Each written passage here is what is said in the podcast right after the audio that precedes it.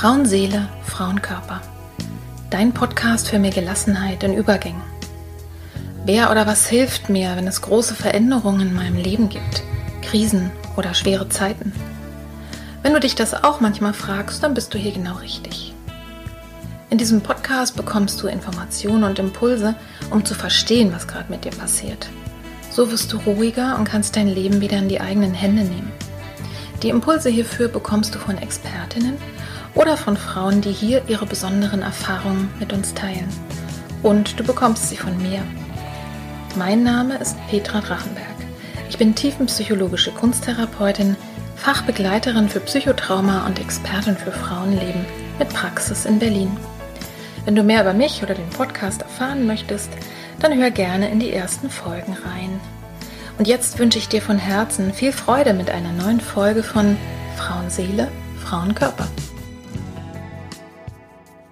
Hallo und herzlich willkommen. Schön, dass du dabei bist. Und ich begrüße heute mal ganz besonders alle diejenigen, die neu hinzugekommen sind, die den Podcast jetzt gerade erst für sich entdeckt haben.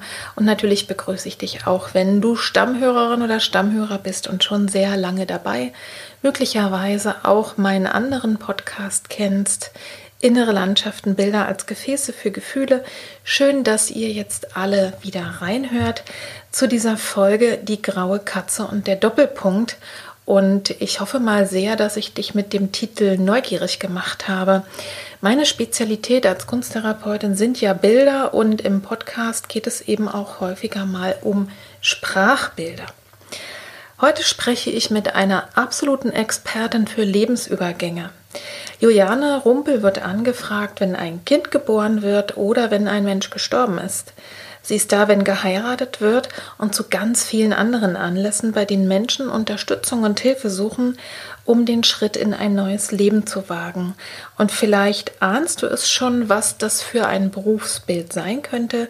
Juliane Rumpel ist nämlich evangelische Pfarrerin und zwar bei uns im Dorf, in dem ich auch lebe. Also ich kenne sie schon eine ganze Weile und aus diesem Grunde ähm, sieze ich sie auch, also weil ich sie sonst im Leben auch sieze. Also alle, die meine Interviews kennen, wundert euch nicht. In diesem Falle wird mal herzlich gesiezt, ist mal die Ausnahme von der Regel. Und ich habe mich sehr gefreut, dass sie sich die Zeit genommen hat und zu mir gekommen ist nach Hause. Und wir haben über ihren Beruf gesprochen, wir haben über ihre persönlichen Erfahrungen gesprochen mit der Krankheit und dem Tod ihrer Mutter und über viele andere Themen auch. Und in diesem Gespräch, das sehr tiefgehend war, gab es trotzdem eine ganze Menge zu lachen, weil Frau Rumpel einfach wirklich eine ganz, ganz interessante Frau ist, viel zu erzählen hat, sehr gerne mit Sprache umgeht. Und deswegen erfährst du dann im Laufe dieses Gespräches auch, was es mit der grauen Katze auf sich hat, die man am besten hineinlässt und nicht aussperrt und was es mit dem Doppelpunkt auf sich hat.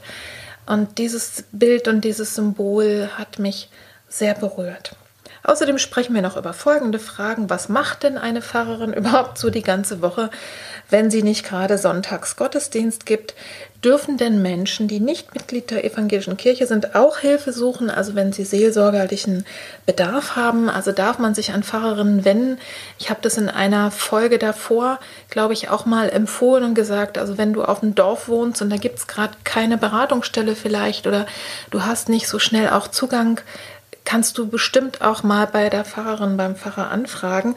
Und ob man das eigentlich wirklich offiziell darf, das ähm, wusste ich nicht. Und darüber habe ich mit Frau Rumpel auch gesprochen. Wir haben länger darüber gesprochen, was Menschen eigentlich in diesen Übergängen brauchen. Ne? Äh, also es ähm, sind ja immer wieder die Sachen wie heiraten oder bei der Konfirmation, wenn die Kinder ja in, ins Jugendalter oder eigentlich ins Erwachsenwerden hineingehen, aber auch bei der Heirat und bei vielen anderen Gelegenheiten. Also was brauchen Menschen denn genau da? Da haben wir so ein bisschen gemeinsam drüber philosophiert. Du erfährst, wie bewältigt eigentlich eine Pfarrerin eigene Krisen und Übergänge. Und wir haben ziemlich lange auch über Trauer gesprochen und darüber, was Trauernde eigentlich brauchen. Und ganz am Ende erfährst du eine erfrischende Lebensweisheit von Juliane Rumpels Neuköllner Großvater. Also freu dich drauf auf dieses ja schöne Gespräch, was mich sehr inspiriert hat. Und Du findest ähm, in den Show Notes unter anderem auch die Homepage von der Kirchengemeinde, aber vor allen Dingen habe ich auch eine Predigt von Frau Rumpel ähm, verlinkt, die auch geeignet ist für alle Leute, die nicht an Gott glauben, denn es geht da um ein Gespräch, sozusagen Gott also zweifelt daran, äh, wie das überhaupt alles so weitergehen soll. Also lies es dir einfach mal durch. Es, es fand ich eine sehr erfrischende Predigt und die habe ich euch deswegen hier verlinkt. Ja, und jetzt viel Freude bei diesem Gespräch mit Juliane Rumpel. Bis nachher.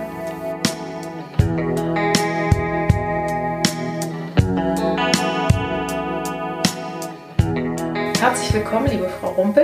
Schön, dass Sie da sind. Also schön, dass Sie auch hier zu mir gekommen sind und sich heute die Zeit nehmen, mit mir zu sprechen.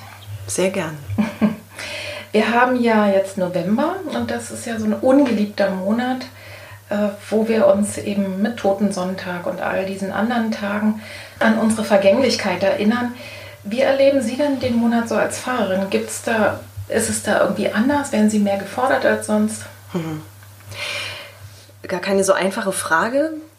Der Totensonntag ist schon ein gutes Stichwort. Ich sehe ja unter anderem meine Verantwortung darin, eben nicht nur an unsere Vergänglichkeit zu erinnern, sondern auch daran, dass neben unserer Zeitlichkeit, die ja mit der Vergänglichkeit zu tun hat, es auch, also für mich jedenfalls als Christin noch eine andere Dimension gibt, nämlich die der Ewigkeit. Mhm. Ähm, also so eine hoffnungsvolle Dimension, noch dem daneben zu stellen, neben das Totengedenken und die Frage nach Tod und Vergänglichkeit. Also für mich ist Hoffnung eigentlich das Stichwort. Wie schafft man es sozusagen in so einem grauen Monat auch Hoffnung am Leben zu halten und immer wieder zu wecken? Und deswegen ist für mich zumindest dieser letzte, Tag, letzte Sonntag im November, ich nenne ihn tatsächlich lieber Ewigkeitssonntag als Totensonntag. Aber so heißt es auch sogar richtig hat, bei der evangelischen Kirche, oder? Nee, es hat beide, äh, beide, beide Titel sozusagen, ja. sowohl mhm. Totensonntag als auch Ewigkeitssonntag. Ich merke aber immer für mich, dass für mich die Dimension des Ewigkeitssonntags die entscheidendere ist, mhm. die mich auch leichter in diesem grauen Monat leben lässt. Und das ist vielleicht so ein bisschen auch die, die Herausforderung im November, wenn Sie sagen, als für mich als Pfarrerin. Ich habe jetzt deswegen nicht unbedingt mehr zu tun oder größere Herausforderungen, aber vielleicht ist es genau der Monat, in dem die Melancholie so viele Menschen ähm, erwischt. ja, das war jetzt meine Frage, ja. ob Sie da vielleicht mehr, ich keine Ahnung, mehr seelsorgerliche Gespräche haben oder äh, mitkriegen, ja, man muss irgendwie so ein bisschen mehr Energie vielleicht reinsetzen mhm. in, keine Ahnung, Gremien? Habe ich eigentlich nicht das Gefühl. Mhm. Mhm. Okay. Wie machen Sie das denn, den Leuten Hoffnung zu machen? am Totensonntag oder am Ewigkeitssonntag? Ja. Wir haben ja in der Kirche so ein wunderbares Ritual, von dem ich immer wieder merke, dass es den Menschen wirklich gut tut, das hat ähm, damit zu tun, dass wir im Gottesdienst wirklich nochmal die Menschen namentlich benennen, die verstorben sind. Ah, also ja. nicht nur allgemein daran erinnern, dass wir vergänglich sind und dass Menschen gestorben sind, sondern all jene, die in den letzten zwölf Monaten äh, von uns gegangen sind, werden nochmal namentlich benannt. Und für jeden, mhm. und zwar mit seinem Namen, Geburtsdatum, Sterbedatum, und es wird nochmal eine Kerze angezündet. Und diese Kerze mhm. können dann die Menschen mitnehmen, die da sind als Familie von dem Verstorbenen. Mhm. Und da merke ich immer, das ist, das ist schon, das ist so was ganz Kleines, aber ein ganz starkes Ritual. Mhm. Dieses, wir sind nicht, es ist nicht vorbei, also nur weil jemand tot ist. Und das ist auch so eine, glaube ich, ähm, in diesen Zeiten, wo äh, aus den Augen, aus dem Sinn, Menschen sind tot und damit ist es erstmal zu Ende. Ähm, ganz entscheidend wichtig ist für viele Leute, nämlich auch wahrzunehmen, auch meine Trauer um denjenigen hat seine Berechtigung, weil er mhm. da gewesen ist und nicht vergessen ist. Ähm, ja. Das ist zum Beispiel eine Sache, wo ich merke, da steckt ganz viel Hoffnung drin. Auch diese Idee, dass eben Leben nicht vergessen ist. Also, dass mhm. wie wir gelebt haben, ist nicht einfach zu Ende, sondern da ist Erinnerung bei den Menschen. Und die christliche Idee ist ja tatsächlich auch die, es gibt, ähm, es gibt ein Danach wie immer das auch aussehen mag, aber es ist mhm. eben, für mich ist immer so ein Bild so schön, der Tod ist kein Punkt, also es ist nie ein Satz und am Ende ist ein Punkt und dann fängt der nächste Satz mit dem nächsten Leben eines anderen Menschen an, sondern ich habe immer eher die Idee, da steht ein Doppelpunkt. Und mhm. dann beginnt sozusagen auch wieder etwas. Ähm, was das ist, das gelingt mir mal mehr und mal weniger in Bilder zu fassen. Aber ich glaube, darum geht es auch gar nicht. Also wie konkret es ist, sondern einfach die Idee, dass danach etwas weitergeht. Ja, also ich habe ja jetzt gerade in, äh, in den letzten Podcast-Folgen relativ viel mit dem Thema auch zu tun gehabt und habe mich schon gefragt, oh, jetzt wird schon wieder mhm. äh, Thema Trauer. Das, aber es betrifft ja im Grunde genommen alle Menschen. Mhm. Sicherlich ist es ein Unterschied, ob es meine 90-jährige Oma ist, mhm. um die ich aber trotzdem trauern darf, ne? oder eben mein Kind, ne? ja. ne? so wie äh, der letzte, das letzte Interview, das ich jetzt geführt habe mit einer Frau, die hat ihre 15-jährige mhm. Tochter verloren. Und wir haben uns ganz viel darüber auch unterhalten mit ihr. Übrigens eine freie Theologin. Mhm. Deswegen fand ich es auch sehr spannend, jetzt äh, auch mit einer Pfarrerin zu sprechen. Ähm, wir haben uns ganz viel unterhalten darüber, ja, wie, wie wir die, unsere Verstorbenen auch äh, lebendig halten. Ne? Mhm. Ne? Und wie sie dann eben auch, wenn, wenn diese Energie da ist, auch lebendig sind in uns, auch mhm. mit den Erinnerungen. Und äh, klar, und ich denke, dass das Plus, wenn man also den, wenn man so will, im christlichen Glauben ist, die ganz klare Idee davon äh, vom Doppelpunkt. Das finde ich mhm. jetzt ein sehr schönes mhm. Wort. Und es sind ja eine Menge andere Leute, die, also ich sag mal, die andere Religionen haben, die haben ja auch einen Doppelpunkt. Mhm. Bei denen ist dann vielleicht was anderes, ne? eine ja, andere Idee. Ja. Also es ist wirklich eine ganz wichtige Dimension, gerade an der Stelle, wenn Menschen sterben. Ja. Und es ist auch immer diese, diese Idee, also wir müssen sozusagen Menschen loslassen, wir können sie nicht festhalten, jedenfalls nicht so, wie wir sie am Leben oder im Leben festgehalten haben. Aber es gibt diese schöne Formulierung, du kannst nicht tiefer fallen als nur in Gottes Hand. Es gibt eben eine andere Hand, die das tut, was ich mhm. eigentlich gerne tun will. Das ist, glaube ich, also es macht für mich jedenfalls christlichen Glauben aus, ähm, zu sagen, auch wenn ich loslassen muss, gibt es jemanden, der auffängt. Wir fallen ja. nicht ins Nichts. Ähm, so. Mhm.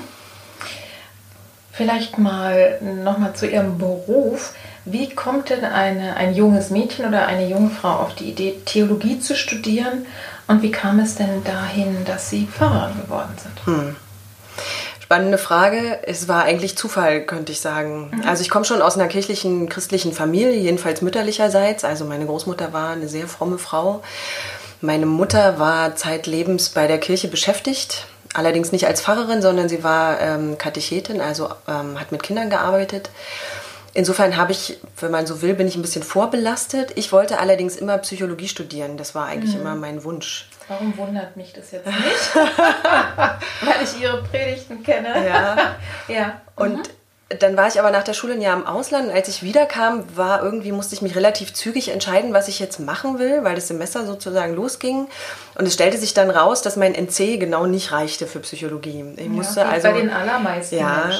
Und ich hatte keine Lust, irgendwie Wartesemester nochmal hinten ranzuhängen, weil ich nun gerade ein Jahr weg war. Und dann war es sozusagen Theologie, das hat sich so ein bisschen gefügt, könnte man auch sagen. Und dann habe ich gedacht, na gut, jetzt fange ich erst mal an. Und ich hatte tatsächlich viel Freude an diesem Studium. Das hatte aber noch nicht das konkrete Ziel, mal wirklich Pfarrerin zu werden. Also es war nicht mhm. das Ziel, mit dem ich angefangen habe, Theologie zu studieren. Zumal das Theologiestudium eigentlich mit dem Beruf der Pfarrerin oder des Pfarrers so gut wie nichts zu tun hat. Ja. Das ist tatsächlich ein sehr wissenschaftliches, sehr philologisches Studium. Also viele alte Sprachen, viel Geschichte. Ganz spannend, ähm, durchaus auch ähm, bibelwissenschaftlich, aber wenig Praktisches. Mhm.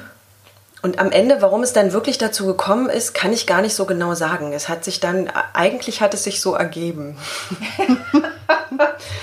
und inzwischen würde ich sagen, ist es gar nicht so schlecht, dass es sich so ergeben hat, aber ich kann nicht sagen, dass ich jemals den Wunsch gehabt hätte, dies und nur dies will ich irgendwann mal werden. Mhm. Naja, ich sag mal, für einfach nur mal anfangen ist ja, also ich habe ja Theologie nicht studiert, aber weiß von mhm. anderen, mhm wie herausfordernd das ist. Also wie wirklich, mhm. also richtig, richtig anstrengend auch Griechisch mhm. ne, und, und, Hebräisch und Latein. Sowas. Also da muss man dann schon irgendwie wirklich Spaß dran haben. Ja. Aber das hatten sie offensichtlich auch Spaß an der Sprache. Ne? naja, Spaß an den Sprachen hatte ich nicht unbedingt. Nee. Also okay. die mussten sein, die waren einfach Pflicht. Ich habe immer die beneidet, die von humanistischen Gymnasien kamen und äh, schon ihr Grekum und Latinum in der Tasche hatten. Mhm. Das hatte ich nicht das musste ich alles nachholen an der Uni. Das war jetzt nicht unbedingt mein Steckenpferd. Ähm, mhm. Das gehörte dazu. Ich fand es schon ganz spannend, mal in so Sprachen einzutauchen, wo man ganz neu schreiben lernen musste. Ähm, mhm. So. Aber das war jetzt nicht unbedingt das Spannendste. Also interessanter mhm. waren dann schon die Fragen nach, äh, wie ist eigentlich die Bibel entstanden? Wer hat da wie, wo mhm. mitgeschrieben?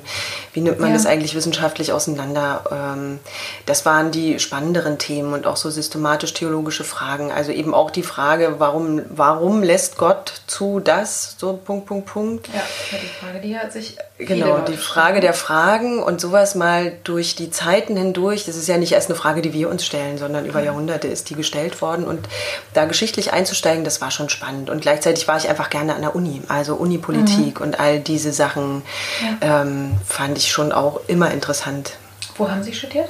Ich habe in Berlin angefangen, bin dann irgendwann nach äh, Rom gegangen, habe da zwei Semester katholische Theologie studiert. Oh. Und nach Rom war ich dann noch mal zwei Semester in Göttingen und habe dann in Berlin mein Examen gemacht. Hm.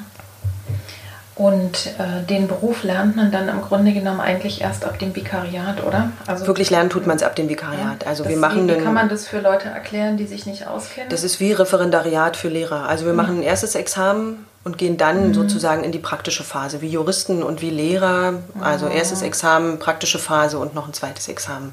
Mhm. Und dann ist man fertig. Und Vikariat ist letztlich was, wo man, ähm, man wird sozusagen einem Pfarrer zugeordnet, der ist Mentor und man läuft zwei Jahre da mit, mhm. hat äh, zwischendurch immer sowas wie Berufsschule, nennt sich bei uns äh, Predigerseminar, mhm. wo man die Dinge, die man praktisch macht, dann nochmal theoretisch reflektiert und am Ende steht das zweite Examen mhm. und dann mhm. ist man fertig. Und sicherlich weiß man dann wahrscheinlich auch erst richtig, ob Pfarrer oder mhm. Pfarrerin richtiger, der richtige Beruf ist, weil das ist ja ein also ich glaube, man kann sich das vorher gar nicht vorstellen. Ne? Das, ja. das ist ja, äh, da komme ich gleich mal zur, zur nächsten Frage. Äh, was macht denn nun eigentlich eine Pfarrerin so den ganzen Tag, außer ne, und die ganze Woche, außer sonntags, den Gottesdienst zu halten? Was machen Sie so? Ja, es gibt ja dieses schöne Wort, am liebsten wäre ich unter der Woche Pfarrer und am Wochenende Lehrer. Das sind ja so die gängigen Vorurteile. Also es ist mhm. äh, nicht so, dass ich nur am Wochenende Dienst habe, aber natürlich ist der Sonntagsgottesdienst nach wie vor ähm, eine große Regelmäßigkeit in meinem mhm. Beruf. Aber wir sind neben dem, dass wir Prediger sind, sind wir auch Pädagogen. Also ich bin an der Schule und gebe Religionsunterricht. Ich habe aber auch pädagogische Aufgaben in der Gemeinde. Also ich begleite Jugendliche auf dem Weg zur Konfirmation, Konfirmandenunterricht. Das ist ein ziemlicher Schwerpunkt. Da gibt es auch regelmäßig Fahrten, wo ich dann einfach vier Tage mit zig Jugendlichen unterwegs bin. Es gibt auch Jugendgruppen, die sich dann weiter treffen. Es gibt natürlich auch Seniorengruppen, die sich treffen. All das würde ich mal zusammenfassen zwischen, also, also es ist sozusagen pädagogisch, pädagogische Arbeit eigentlich, die ich da tue. Mhm. Dann gibt es aber natürlich auch Verwaltungsaufgaben, die wir als Pfarrer leider machen müssen. Also alles, was mit unserem Haushalt zu tun hat. Ich darf bauen an den Gebäuden, die wir haben. Ähm, solche Dinge. Ähm, Im Moment wird unsere Gemeindeleitung neu gewählt. Ähm, solche GKR-Wahlen beschäftigen einen dann auch. Ähm, ich mache aber natürlich auch Begleitungen von Menschen in bestimmten Lebenssituationen. Also ich darf Kinder und größere Menschen taufen. Ich darf aber auch Paare trauen und all das hat natürlich damit zu tun, wenn ich das wirklich mache, also die Taufe oder die Trauung, aber das hat immer auch was mit Begleitung im Vorfeld zu tun. Mhm. Also mit vielen Gesprächen, die man miteinander ja. führt. Und ähm, nicht nur Trauungen, sondern dann auch Menschen feiern auch ihr Ehejubiläum kirchlich, also silberne Hochzeit nach 25 Jahren und goldene nach 50 Jahren. Ja. Ähm, also solche Jubiläumsfeiern und die sind auch immer im Vorfeld mit Gesprächen verbunden. Mhm. Und natürlich gehört auch dazu, ähm, ich konfirmiere Jugendliche und ähm, ich beerdige auch Menschen. Und all mhm. das ist immer mit Begleitung auch versehen. Also insofern ist das Pfarramt ist ein sehr bunter Beruf. Also ich könnte keinen klassischen Arbeitstag schildern, weil normalerweise mhm. gibt es sozusagen so ein paar feste Daten im Kalender und dann füllt sich die Woche überraschend mit anderen Dingen, die noch ja. so dazukommen. Und jede Woche sieht total anders aus. Mhm. Naja, und die Kirche ist ja letztlich auch ein Akteur im, äh, ich sag mal, in der Gesellschaft. Ne? Richtig, das kommt auch, auch noch da dazu. sind sie dann auch noch angefragt, genau. keine Ahnung, ja. irgendwo hinzugehen, ne? ja. auch Stellung zu beziehen oder als hier ne, bei uns vor ein paar Jahren eben Geflüchtete an der Turnhalle ja. dann mhm. erstmal vom Gymnasium waren, ne, waren sie mhm. auch mit engagiert oder sind ja auch jetzt noch im mhm. Willkommensbündnis. Ja, ne? ja. Also das sind so die ganzen Kleinigkeiten, die noch neben dem, genau. was Sie erzählt haben, ist ja quasi regelhaft mhm. immer da. Mhm. Und der Rest äh, dazwischen ist das Leben, was ja. einem dann auch noch ein bisschen genau. Arbeit äh, verschafft. Ne? Richtig. Und äh, dazu kommt noch ganz viel Gremienarbeit, die auch mhm. noch kommt. Also ja. in verschiedenen, auf verschiedenen Ebenen sind wir dann auch noch organisiert, wo man dann noch mitmachen kann und muss. Ja. Ähm, das passiert auch und gerne am Abend. Also es ist auch so ein Beruf, der sich äh, an den Rändern des Tages abspielt. Ja. Mhm. Also, aber wie gesagt, es gibt keinen klassischen Arbeitstag. Es ist wirklich was sehr Buntes. Wie oft sind Sie denn, also ich denke, das wird sicherlich am Rande immer mal passieren bei diesen, ne, gerade zum Thema Beerdigung oder so. Aber wie oft sind Sie denn gefordert ähm, als Seelsorgerin? Also, dass wirklich mal jemand sagt, ähm, ich brauche jetzt mal jemanden, der mir zuhört. Das kann man so gar nicht sagen. Also ich könnte das nicht sagen, wie oft mir das schon passiert ist. Mhm. Das hat jetzt keine große Regelmäßigkeit, mhm. aber es passiert schon, dass mal jemand klingelt, anruft. Also klingeln eher weniger. Mhm. Das ist, glaube ich, einfach ein Zeichen unserer Zeit, dass Menschen nicht einfach vor der Tür stehen, ja. sondern es wird dann angerufen oder eine Mail geschickt irgendwie, ich brauche mal, ich habe Gesprächsbedarf und dann sieht es auch mhm. ganz unterschiedlich aus. Manchmal reicht auch ein Telefonat, mhm. manchmal ist es gut, sich zu verabreden. Das muss manchmal auch tatsächlich akut von jetzt auf gleich sein. Mhm. Ähm, aber es ist nicht so, dass das irgendwie dreimal die Woche passiert. Mhm. Aber das Interessante ist halt, wenn es passiert, ist es, ist es gut, wenn man dann auch wirklich da ist. Also ja. wenn man dann auch sagt, das hat jetzt Priorität. Ja. Mhm. Das ist leider nicht immer möglich, aber zum Beispiel auch wenn Menschen im Sterben liegen, das kann man eben nicht terminieren. Also das kriegt man nicht in den Kalender, sondern es passiert, wenn es passiert. So. Ja, ja, natürlich. Ähm, und so ist es mit diesen akuten Seelsorgefällen auch. Mhm. Hatten Sie das schon mal, dass Sie jemand angesprochen hat, der nicht in der Gemeinde und auch nicht überhaupt in der Kirche war? Mhm. Also? Hatte ich auch schon. Und es ist auch so, dass ich, das ist ja nicht meine erste Frage. Also wenn jemand sagt, ja. er braucht mich und er braucht ein Gespräch, frage mhm. ich nicht als erstes, haben Sie Ihre Kirchensteuer bezahlt? Oder mhm. ich gucke in der Gemeindekartei, ob er da drin steht oder sie. Ähm, insofern spielt das überhaupt keine Rolle. Mhm. Insofern weiß ich es eigentlich auch gar nicht unbedingt, ehrlich gesagt. Ich kenne ja auch nicht alle meine Gemeindeglieder. Ja. Also ich frage das bloß deswegen, weil ich ja immer mal wieder, wenn ich über verschiedene Themen spreche, im Podcast auch sage, ne, wenn ihr auf dem Dorf wohnt und da ist vielleicht jetzt irgendwie gerade keine Beratungsstelle ne, oder, oder die Trauer überfällt mich mhm. oder was auch immer ist, sind auf alle Fälle eben die ne, Pfarrer und ja. Pfarrerinnen. Also das war eine Vermutung von mhm. mir zu sagen, ich kann mir nicht vorstellen, dass irgendjemand, wenn man sagt, ich habe Bedarf, mhm. sagt, mache ich nicht. Nee. Kann natürlich sein, ist klar, ne? Sie können keine Psychotherapie jetzt nee, hier über Wochen und Monate machen. Mhm. Und sicherlich gibt es inhaltliche mhm. Grenzen, also wo sie merken, der Mensch braucht was ja, anderes. Ja, genau. Äh, und sicherlich auch zeitliche Grenzen. Ne? Also das ist auch was, was wir ganz deutlich in der Seelsorgeausbildung lernen, ähm, mhm. zu sehen, wo unsere Grenzen sind. Wir sind ja. keine Therapeuten, also wir mhm. sind Seelsorger, die ähm, mit der Kompetenz ausgestattet sind, Zeit zu haben. Das ist, glaube ich, eine unserer größten Stärken, dass wir eben im besten Falle jedenfalls die sind, die nicht auf die Uhr gucken ja. und die nicht das Handy dann haben, sondern sagen, das, was jetzt dran ist, ist jetzt gerade dran. Mhm. Ähm, und dass wir auch lernen zu sagen, wo unsere Grenzen sind. Also wenn klar ist, da braucht es therapeutische Hilfe, dann bin das nicht ich. Also ich ja. bin jemand, der dafür sorgen kann, Dinge an Gottes Ohr zu tragen, entweder ich oder gemeinsam mit dem, der es mhm. braucht von mir. Aber das ist auch nicht immer unbedingt gefragt. Oftmals ist es ja tatsächlich erstmal nur ein offenes Ohr, ja. ähm, weil das offene Ohr woanders gerade nicht zu finden ist. Ähm, ja. Und insofern, also das hatte ich schon auch hier, dass Menschen interessanterweise den Weg über die Telefonseelsorge zu mir gefunden haben, mhm. weil die Telefonseelsorge ja sowas ganz Anonymes ist, wo man sich ja. ähm, durchaus hintraut und die können aber nun gar nichts konkret machen, sondern das sind auch die, die genau wie Sie dann darauf verweisen, schauen Sie doch mal, ob nicht bei Ihnen um die Ecke auch ein Pfarramt ist. Ja. Und da ist es egal, ob man in der Kirche ist oder nicht. Mhm. Naja, also habe ich doch gar nicht so, mhm. so Unrecht gehabt. Mhm. Ich finde das Wort Seelsorge sowieso irgendwie auch so besonders ja, schön. Ähm, da ist mir eine Frage noch eingefallen, die Sie jetzt nicht auf Ihrem mhm. Leitfaden haben. ich habe nämlich, also gebe den Interviewpartnerinnen manchmal so die Fragen mit, die sie erwarten. Ja. Ähm, was ist denn Seele für Sie? Das ist natürlich ein bisschen unfair, dass diese ja. Frage nun gerade. Unvorbereitet, aber ja, ja ich meine, wir sagen aus dem Hut. Mhm. Naja, Seele, Seele ist sozusagen all das, für mich jedenfalls, das, was mich ausmacht, was ich nicht sehen und anfassen kann. Mhm. So. Also das, was uns als Menschen jenseits dessen, wie wir aussehen, wie welche Form unsere Ohren haben und wie groß unsere Füße sind, was uns sozusagen noch ausmacht. Ähm, also mancher würde vielleicht auch sagen, das ist Charakter, aber ich glaube, Charakter ist weniger als Seele. Ähm, ich finde sehr viel weniger. Ja, ja, ja, also genau. Wenn wir diesen Aspekt der Ewigkeit, mm. äh, wenn, wir, mm. wenn wir irgendwie davon ausgehen, dass ja. es vielleicht was ist, was nicht vergeht letztlich. Genau, also zum Beispiel auch das, also das, was vielleicht auch schon vorher da ist, also auch wenn Kinder auf die Welt kommen, man merkt es ja mhm. ganz stark, wenn äh, Geschwister zum Beispiel, die die gleichen Eltern haben und so dermaßen verschieden sind, mhm. fragt man sich ja auch manchmal, wie kommt das eigentlich, ja? ja? Und das ist, glaube ich, auch so ein bisschen, hat auch was mit der Seele zu tun, also mhm. dass da schon was ist, also in dem Moment, wo wir gezeugt werden, ist es mehr als dieses, was da passiert, sondern mhm. wir kriegen schon was mit. Wenn wir auf die Welt kommen, sind wir schon Menschen.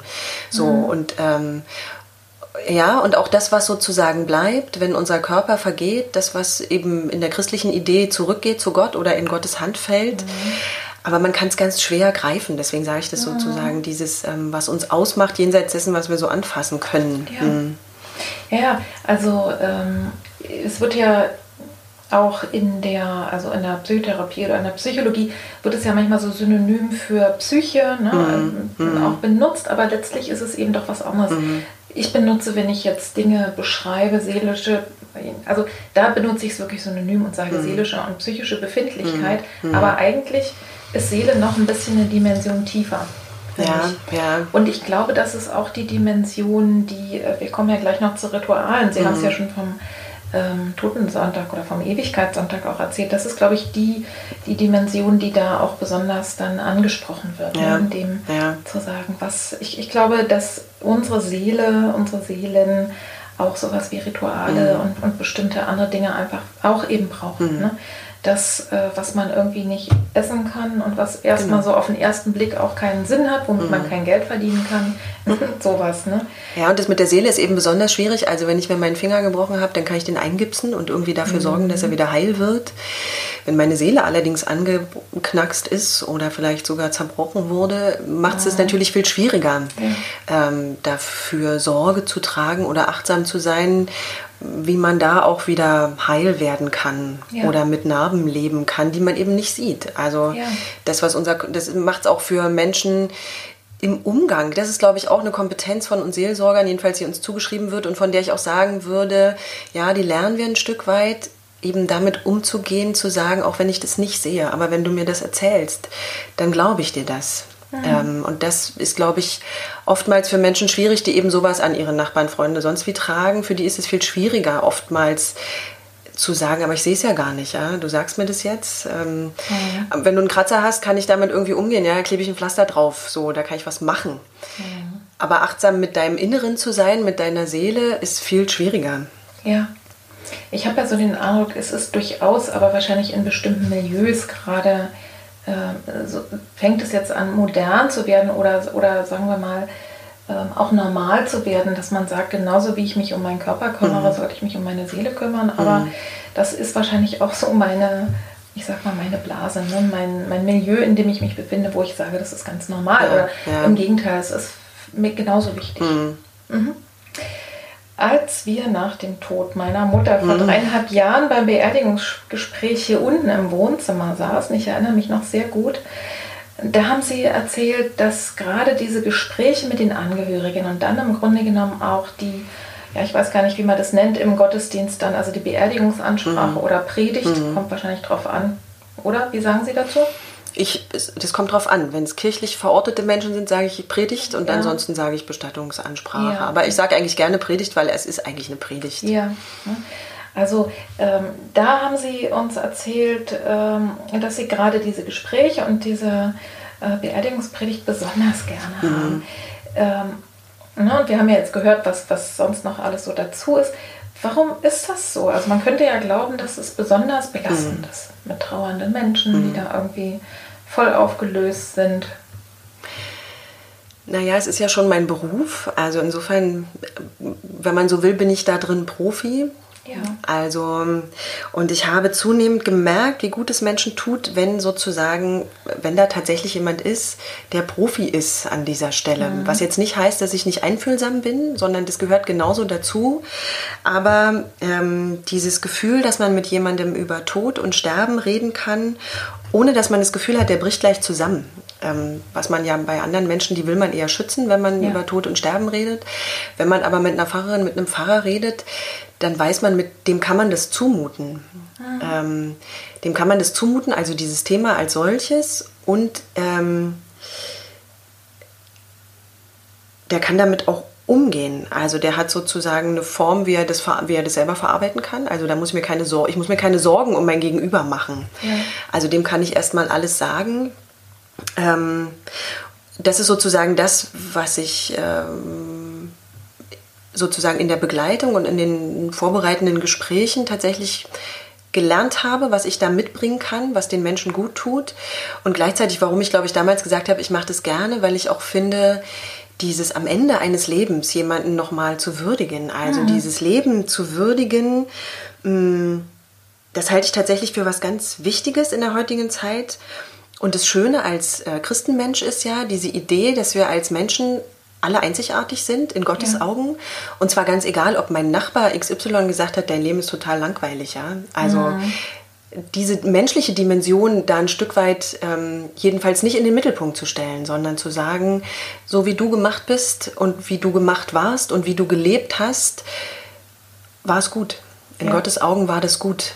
Ähm, das finde ich was ganz Schönes. Also das nochmal ähm, sozusagen auch das Leben aus dieser Perspektive ein Stück weit zu beleuchten. Ja.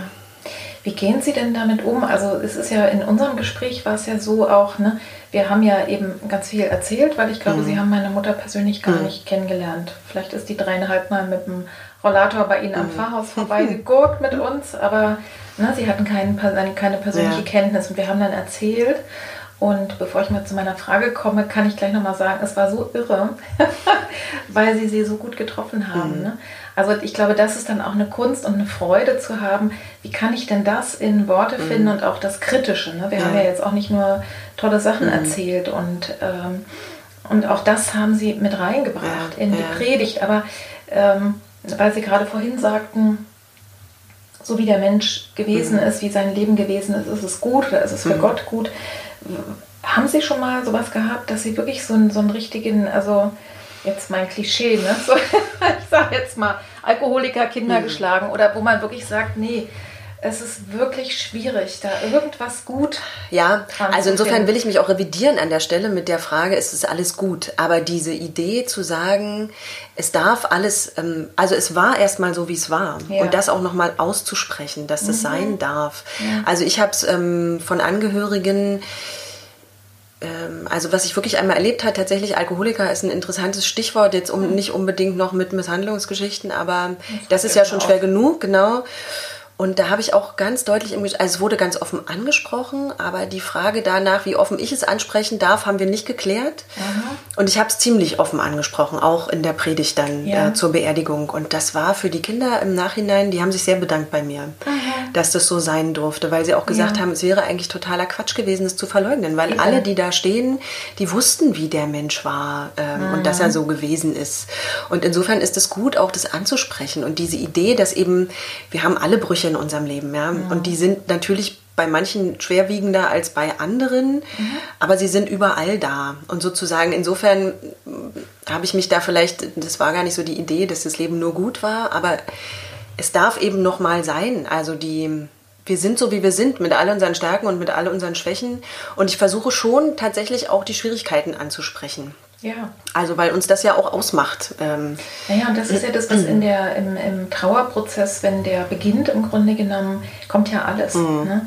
Und, äh, und das ist, glaube ich, genau das Spannende. Das heißt, wenn, wenn sie die Leute eben auch erzählen lassen, was hat der Mensch geliebt, wie war das, mhm. wie war das Verhältnis, ne? Mhm. so, dann ist das ja eigentlich schon sozusagen, das ist ja schon mal die, die erste wesentliche Seelsorge. Sie, genau. sie haben das dann natürlich dann äh, klar in der Predigt, aber Sie mhm. haben ja mhm. auch sehr deutlich auch gesagt, was hier kann alles ausgesprochen ja. werden. Und wir können aber auch darüber sprechen, es muss bei weitem nicht alles, ne, genau. und wird sicherlich auch bei mhm. weitem nicht alles in diesem Raum, in diesem besonderen mhm. äh, Abschiedsraum dann ausgesprochen werden. Also ich denke, das ist wirklich, wirklich was, äh, was Tolles, wenn sich da jemand auch mhm. Zeit nehmen. Allerdings, ähm, ob es mir dann gelingt, den Menschen wirklich also sozusagen zu treffen mit dem, was ich sage, liegt natürlich auch sehr daran, wie sehr die Angehörigen, mhm, wie ehrlich die sind sozusagen. Ja. Ähm, und das liegt nicht nur an mir. Also ja. wie diese Situation sozusagen, wie das funktioniert. Man hat leider auch manchmal sowas, dass man eben wirklich nur einen Teil der Familie hört. Ähm, ja. also ich rede ja nie mit allen Angehörigen, das kann ich gar nicht ja. leisten. Und ähm, da kann es schon auch mal passieren, dass man irgendwie dann bei der Beerdigung auch merkt, sozusagen so wie die Atmosphäre dann ist. Aha. Da gab es noch einen anderen Teil. Ja. Ähm, und das versuche ich, genau, der hätte das anders gesehen und das ist mir durchaus ja auch immer klar, dass ich nur einen Teil höre und ich versuche das dann mindestens in Gebeten auch aufzunehmen. Also dass Dinge, die offen geblieben sind, sozusagen, ähm, mhm. dass wir das Gott ans Herz legen und darum bitten, dass er sozusagen da seine Hand drauf hat äh, und ja. heil machen kann oder wie auch immer, ja. Also das ist mir schon auch immer klar, dass ich natürlich nie, den, also ich kenne die Menschen oftmals nicht. Ja. Bin angewiesen darauf, was mir die Angehörigen erzählen. Und auch das ist ja immer nur ein Teil. Aber ich merke schon auch, das hat auch viel mit Zeit zu tun. Also sich die Zeit zu nehmen, so ein Leben sich nochmal erzählen zu lassen schon das tut den Angehörigen unglaublich gut. Also, ja. weil das, was beim Bestatter passiert, ist es ja reine Formalitäten. Mhm. Und das, was man so tun muss, wenn jemand gestorben ist, ist ja oftmals Abarbeiten von fürchterlich formal bürokratischen Dingen. Ja. Und dieses, ähm, und ich weiß auch tatsächlich von weltlichen Bestattern, die bringen auch nicht so viel Zeit mit und schon gar nicht so viel Möglichkeit für Angehörige, wirklich sich zu öffnen. So. Mhm. Und das merke ich schon auch, wie gut es tut, den Familien das nochmal zu erzählen, auch nochmal mhm. für manche auch detailliert nochmal so einen Sterbeprozess zu erzählen. Mhm. Das ist oftmals auch ganz wichtig, weil die das ja, man erlebt das ja sehr selten, ja. Und das ist mhm. natürlich was, was so oben aufliegt. Ja, natürlich. Ich denke, diese, ne, der Zeitfaktor, ich glaube, dass das sehr, sehr unterschiedlich ist. Ich weiß, dass es ähm, bin auf Instagram zum Beispiel mit, mit einem, also sehe ich immer so ein Bestattungshaus, ein alternatives, mhm. jetzt fällt mir der Name nicht ein, ich glaube Himmelsleiter oder so. Also ich glaube, es mhm. gibt schon auch durchaus Inzwischen, Bestatter und ja. Bestatterinnen, die da anders mit mhm. umgehen, ja, wo es nicht nur darum geht, ja, wo es dann nicht nur darum geht, ne, welche, welches Wandbild, mhm. äh, wer, mit welchem mhm. ach, naja, Sie wissen das ja, ja also, ja. Ne, oder welche, welche Urne, ob die goldene oder die silberne. Ähm, und sicherlich auch, also ich, und ich denke bei den, bei, gerade bei den freien Theologen, Theologinnen, mhm. die wiederum, klar, die, äh, genau, die, bringen, das die, die, bringen das mit. Ja da, der Unterschied ist halt, dass es dann bezahlt ja. werden muss. Ne? Und, äh, ja. Wer darf eigentlich kirchlich bestattet werden? Was ist die? Das, äh, kann ja auch nicht jeder mhm. kommen, ne? Anders als bei der Seelsorge, oder? Naja, auch da gibt es sozusagen, ich sag mal, es gibt Grauzonen. Ne? Also es gibt sozusagen Schwarz und Weiß. Äh, es ja. gibt sozusagen die Sicherheit, wenn ich in der Kirche war, darf ich kirchlich bestattet werden. Und es gibt eigentlich die Regelung, wenn ich nicht in der Kirche war, dann kann ich auch nicht kirchlich bestattet werden. Aber es gibt ganz viel dazwischen. Ähm, und die kirchliche Regelung besagt eigentlich, dass es mir als Seelsorgerin die Entscheidung obliegt. Also wenn ah, ja. ich aus seelsorgerlichen Gründen sage, ähm, wenn jemand zu mir kommt und sagt, ich, ich bin in der Kirche, meine Mutter war es nie, oder ich bin in der Kirche, aber mein Kind war gar nicht getauft. Ja. Ähm, also es gibt immer Gründe. Also wenn die Angehörigen. Genau, wenn die Angehörigen. Ja, aber auch wenn die nicht in der. Ja, aber auch andersrum. Also ich, ich bin da jemand, ich würde ungern pauschal irgendwas sagen. Mhm. Okay. Ähm, ich sag mal, wer damit nichts anfangen kann, wird wahrscheinlich genau, das, auch das nicht so bekloppt finden. Ja, ne? Also genau. ich denke, das, das, da, da wird man einfach ja, sehen. Ne? Ja. Ja, wir haben ja schon gehört, also Taufen, Konfirmationen, Hochzeiten, Beerdigungen, ne, dann auch die Silberhochzeit, mhm. goldene Hochzeit. Im Grunde genommen, und deswegen habe ich Sie ja auch eingeladen, weil ich ja hier viel über Übergänge und mhm. Schwellen mhm. und aber eben auch Krisenzeiten, Übergänge mhm. sind fast immer Krisen, selbst. Hochzeiten oder Kinderkriegen, ne, ja. sind, sind Zeiten, da ändert sich so viel. Ja. Und, äh, und ich denke, eben Pfarrer und Pfarrerinnen sind. Experten und Expertinnen für Übergänge. All das sozusagen machen sie ja. Äh, was brauchen denn Menschen Ihrer Meinung nach in Übergängen? Menschen sind ja sehr verschieden, insofern brauchen sie auch oftmals verschiedene Dinge, mhm. aber diese Idee, ähm, dass wir Schwellen überschreiten bei Übergängen, finde ich, ist immer ein schönes Bild. Also dieses Bild, dass eine Tür hat ja eine, eine Schwelle. Also es geht mhm. sozusagen etwas auf. Vielleicht ist es aber auch noch gar nicht offen. Also Schwellen heißt für mich immer, dass ich eigentlich nicht genau weiß, was danach kommt. Ähm, und es braucht sozusagen für einen Übergang auch immer ein Stück weit Mut, ähm, diese Schwelle zu überschreiten. Ja. Ähm, manchmal braucht es sogar Kraft, äh, diesen Schritt zu tun. Und da kann es natürlich gut tun, wenn jemand mich einfach dabei begleitet. Also ja. Mich, also um es ganz praktisch zu sagen, unterm Arm nimmt und sagt, wir machen das jetzt gemeinsam. So. Mhm. Und da bin ich sozusagen in doppelter Funktion. Das eine ist, ich kann die sein, die das macht, ganz praktisch damit die durchzugehen, begleitet. die begleitet und die wirklich guckt, was ist dahinter, was brauchst du, um dahinter gut anzukommen, in dem, was sozusagen hinter der Schwelle ist und was kann ich da auch tun für dich. Und das andere ist aber natürlich, dass ich auch sage, ähm, oder diese Dimension eben stark mache, wir sind nicht allein. Auch in diesen Übergängen sind wir nicht allein, sondern mhm. da ist jemand, der uns dadurch begleitet. Ähm, insofern ist es zweierlei. Also ich bin es als Mensch und ich bin es als Christ, der die Dimension, die göttliche mhm. Dimension sozusagen immer wieder auch ins Spiel bringt. Ja. Ich denke, was, äh, was eine, ne, wir sind vorhin ja schon mal drauf gekommen, was ja eigentlich immer passiert in all diesen Dingen sind Rituale. Mhm. Also klar, es ist in der Kirche ja. ist es eben der Gottesdienst, aber mhm. auch der läuft ja sozusagen nach bestimmten Regeln ab. Und es passieren, also es werden ja ne, symbolische Sachen getan, die ja. für etwas anderes stehen. Ne? Mhm. Also äh, wenn man die Ringe tauscht, geht es ja. ja. nicht darum, ein Schmuckstück sich mhm. überzustreifen. Und äh, also das ist ja alles irgendwie aufgeladen. Ja. Ne? mit äh, sozusagen mit Bedeutung. Also und äh, jetzt gerade, wo Sie über die Schwelle gesprochen mhm. haben, ich habe darüber auch noch nie so nachgedacht, habe ich jetzt auch gedacht.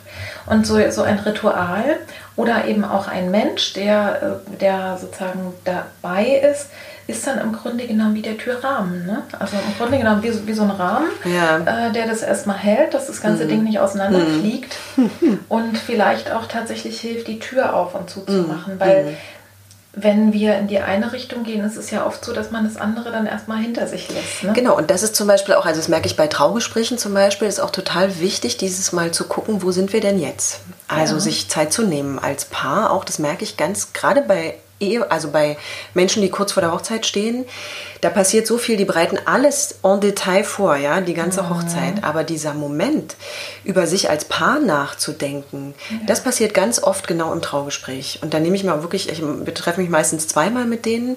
Mhm. Und die sind hinterher unglaublich dankbar. Ich hatte sogar mal ein Paar, die haben sich nicht trauen lassen nach diesem Gespräch. Also weil die sozusagen erst in dem Moment, wo wirklich viel Ruhe war und wir uns viele Fragen auch nochmal gestellt haben, ja. festgestellt haben, es ist eigentlich noch nicht dran. Und das fand ich tatsächlich für mich auch nochmal ähm, eine große Bestätigung, dass das mhm. gut ist, ähm, diesen Moment auch wirklich dieses, bevor wir über die Schwelle schreiten, auch zu gucken, wo sind wir eigentlich jetzt. Und nicht nur auf das zu gucken, was kommt danach oder ja. wie gestalten wir diese Schwelle sozusagen in der pompösen Hochzeitsfeier. Mhm sondern wo stehen wir jetzt und wie stellen wir uns das vor, was hinter der Tür kommt sozusagen, also ja. unsere Ehe und was macht uns aus als Paar. Also gerade bei Trauungen merke ich das ganz stark. Ich habe da immer so einen Fragebogen, wo ich die... Ich wollte gerade sagen, was fragen Sie denn die Leute so für geheimnisvolle Fragen? Na, ich habe ähm, von einem Freund gelernt, da bin ich bis heute dankbar für, ähm, der gibt sozusagen, und das mache ich jetzt auch, Fragebögen raus an Braut und Bräutigam und stellt die Fragen nicht gleichzeitig. Äh, weil wenn man das sozusagen so ein Pärchen eine Frage stellt, dann antwortet der Erfahrung nach einer und der andere sagt, ja, das so hast du schön auch. gesagt, ja, genau so ist es. Deswegen mm, okay. kriegen die von mir einen Fragebogen, da sind ganz unterschiedliche, es fängt ganz banal an, wie habt ihr euch kennengelernt, wann und in welcher Situation wart ihr da mhm. gerade. Aber es geht natürlich auch darum, was sind eigentlich so Stärken und Schwächen des anderen, was sind deine Stärken und Schwächen. Ja. Ähm, was liebst du an dem anderen oder was schätzt du an ihm mhm. so? Wie stellt ihr euch eigentlich das vor in eurer Zukunft? Also so ganz, es ist relativ bunt, ja. ja. Äh, und das sollen die erstmal jeder für sich machen. Und dann gehen wir anhand dieses Bogens, führen wir dann das Gespräch. Ja. Und das führt ganz oft zu ganz rührenden Situationen, weil also gerade dieses, ähm, was mag ich eigentlich an dir, mhm. das sind ja jetzt nicht so Dinge, die wir uns ständig sagen würden. Also es mag Paare geben, die tun das, ähm, aber es gibt auch ganz viele, die machen es nicht. Und gerade im Zuge von diesem Hochzeitsvorbereitung gehen genau ja, diese Sachen krass. genau mhm. total unter. Und ich hatte da schon also rührende äh, Liebesszenen sozusagen, ja. ja. Was total schön ist, weil die das echt genießen zu sagen, jetzt sind wir endlich noch mal bei dem, wo wir eigentlich, also warum wir heiraten wollen, ja. ja. Ähm, also was wir wirklich aneinander schätzen und lieben und warum mhm. wir das ähm, auch öffentlich bekennen wollen. Aber auch immer die Frage, warum machen wir das eigentlich kirchlich, ja? Also da sind sind wir denn beim kirchlichen Ritual? Was macht es denn mehr als so ein Standesamt? Also diese Idee, dass wir auch, ähm, wir wollen uns stärken, weil wir wissen, es liegt nicht nur an uns. Also wir können uns noch mhm. so sehr bemühen, aber als Christen glauben wir daran und vertrauen darauf, dass es auch noch jemand anders gibt, der uns dabei äh, stützt und stärkt und schützt mhm. mit seinem Segen. Also das ist ja sozusagen auch das christliche Ritual dann. Ja. Wobei das ganz sicherlich bei den Trauungen auch immer sehr, sehr unterschiedlich ist. Ne? Warum Leute, wenn sie die Chance haben, in der Kirche getraut ja, werden. Ja, das ist nochmal eine ganz andere Dimension. Ein Event. Ja, aber genau deswegen versuche ich tatsächlich, ähm, das ein bisschen intensiver vorzubereiten. Ja, also um zumindest den Menschen mit auf den Weg zu geben, was auch für mich dahinter steckt. Also manchmal ja. ist, ist es das, dabei bleibt es bei manchen auch. Ähm, aber da wir jetzt hier bei uns nicht so eine klassische Hochzeitskirche haben, die mhm. jetzt so wahnsinnig romantisch ist, sage ich mal. Oh, die ist doch schon schön. ja, aber es ist aber jetzt nicht so eine klassisch kitschige ja. Hochzeitskirche. Ja, also insofern stimmt. sind die Menschen, die hier von mir getraut werden wollen, ähm, die haben schon eine Idee auch, äh, dass es eine, eine, also warum es eine kirchliche Trauung sein soll. Ja.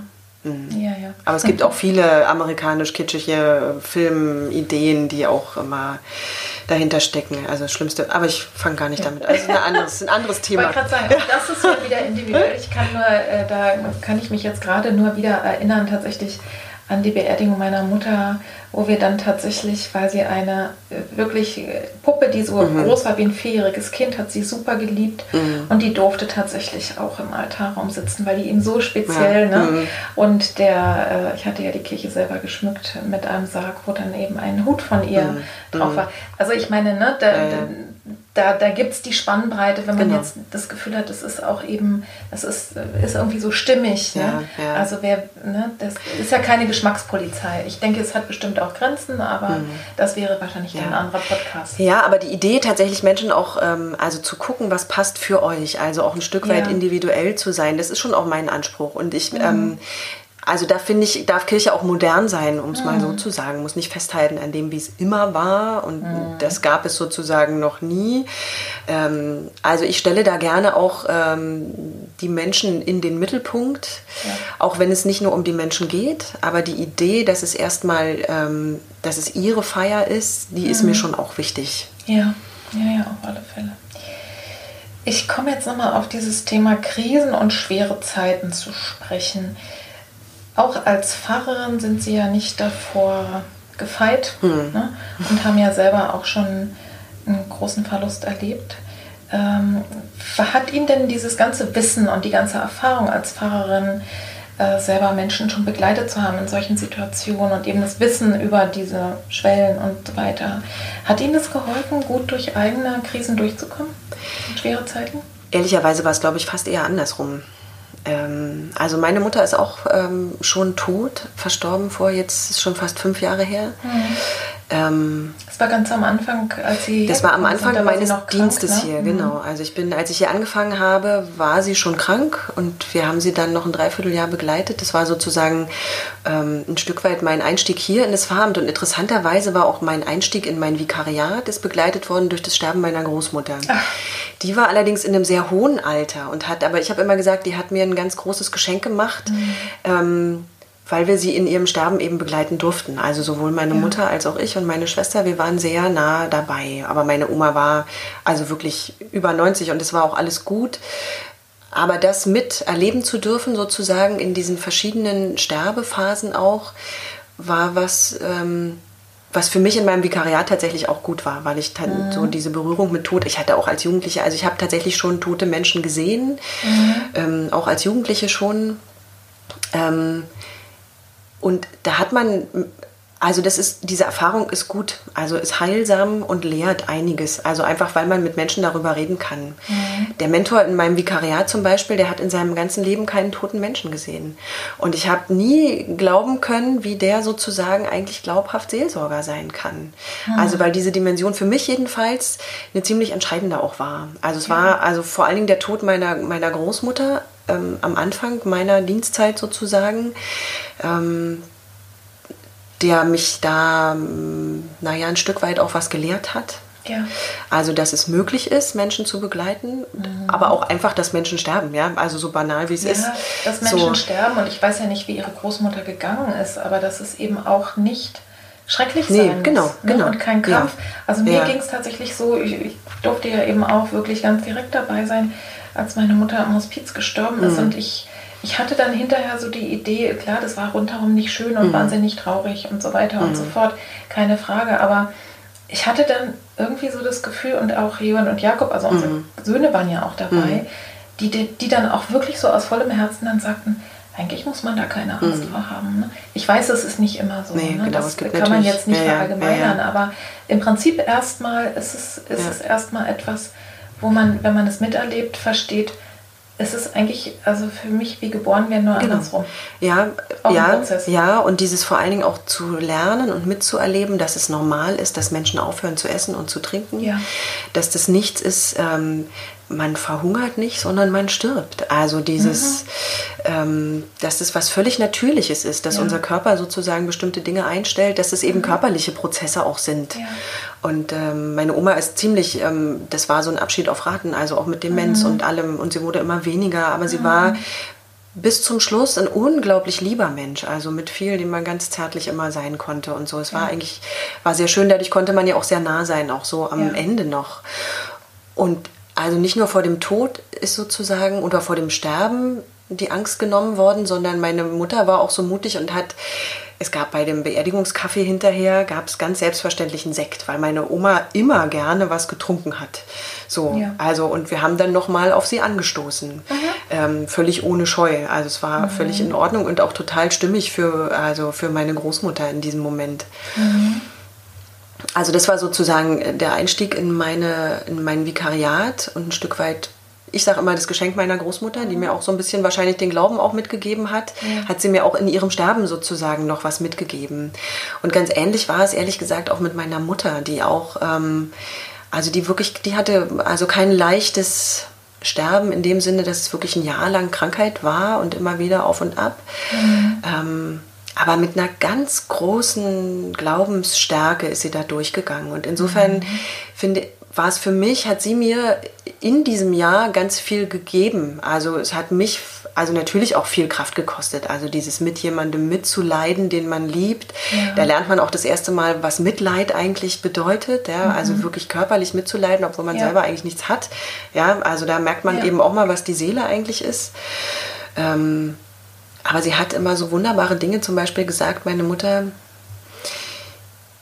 Also ich kann jetzt gehen, ich kann jetzt, könnte jetzt sofort gehen. Ich weiß, ihr seid groß und ähm, ja. das wäre in Ordnung. Aber ich könnte auch noch weiterleben. Also sie war immer in so einem.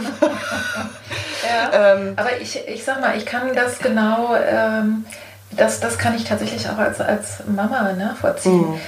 Der, der, ja, das erste Mal, als ich nach der Geburt ähm, von Jakob wirklich ohne ihn auf der Straße war, war der ab, ab diesem Moment habe ich Angst gehabt mhm. zu sterben. Mhm. Ich dachte, ich kann, ne, ich kann dieses mhm. Kind nicht lassen. Mhm. Und heutzutage geht es mir so, also in so dunklen Momenten, ne, mhm. wenn, wenn ich manchmal denke, ja, wer weiß, ne, wie lange ich noch lebe oder ja. egal, äh, gibt es aber den Gedanken, dass ich sage, okay, aber ich, was das betrifft, mhm. könnte ich gehen. Ja, also ja. da ist nichts offen. Ne? Und, und, äh, und auch sonst sozusagen in der Auseinandersetzung mit mhm. meinem Leben und mit meinem Sein. Mhm. Ähm, das, äh, und das ist toll, ja. wenn man, ne, wenn man ja. da, dass, dass sie da sozusagen einfach so weit war und trotzdem offensichtlich mhm. eben ihren ihren Humor auch genau. verloren hat. also sie war auch jemand, genau, also sie hätte durchaus gerne weitergelebt. Ja. Ähm, aber sie hat äh, auf den diversen Krebsstationen so viele junge Frauen auch erleben mhm. müssen, die sterben mussten. Das hat sie, glaube ich, auch ein Stück weit, also nicht versöhnt mit ihrem, mit ihrer Krankheit, aber sie hat mhm. nie gefragt, warum. Also das war so eine Frage, die spielte nie mhm. eine Rolle, sondern es war, wie es war. Ja. Und wir mussten sozusagen alle, sie besonders natürlich lernen, damit zu leben, dass sie krank ja. ist. Und irgendwann auch mit dem Gedanken, dass der Abschied sein wird. Mhm. Und ähm, was wir allerdings bei uns in der Familie gemacht haben und was wirklich großartig war im Rückblick, wir haben gemeinsam alles vorbereitet. Also meine Mutter hat ähm, ganz viel mit uns gemeinsam selbst entschieden, wer die Beerdigung mhm. macht. Sie hat sogar noch entschieden, wo der Ort auf dem Friedhof sein soll, mhm. hat Lieder ausgewählt ähm, für die Beerdigung. Und das war für uns natürlich als Angehörige toll und eine große Entlastung, weil wir das nicht machen mussten. Und zugleich wussten wir, alles, was wir machen, machen wir sozusagen in ihrem Sinne.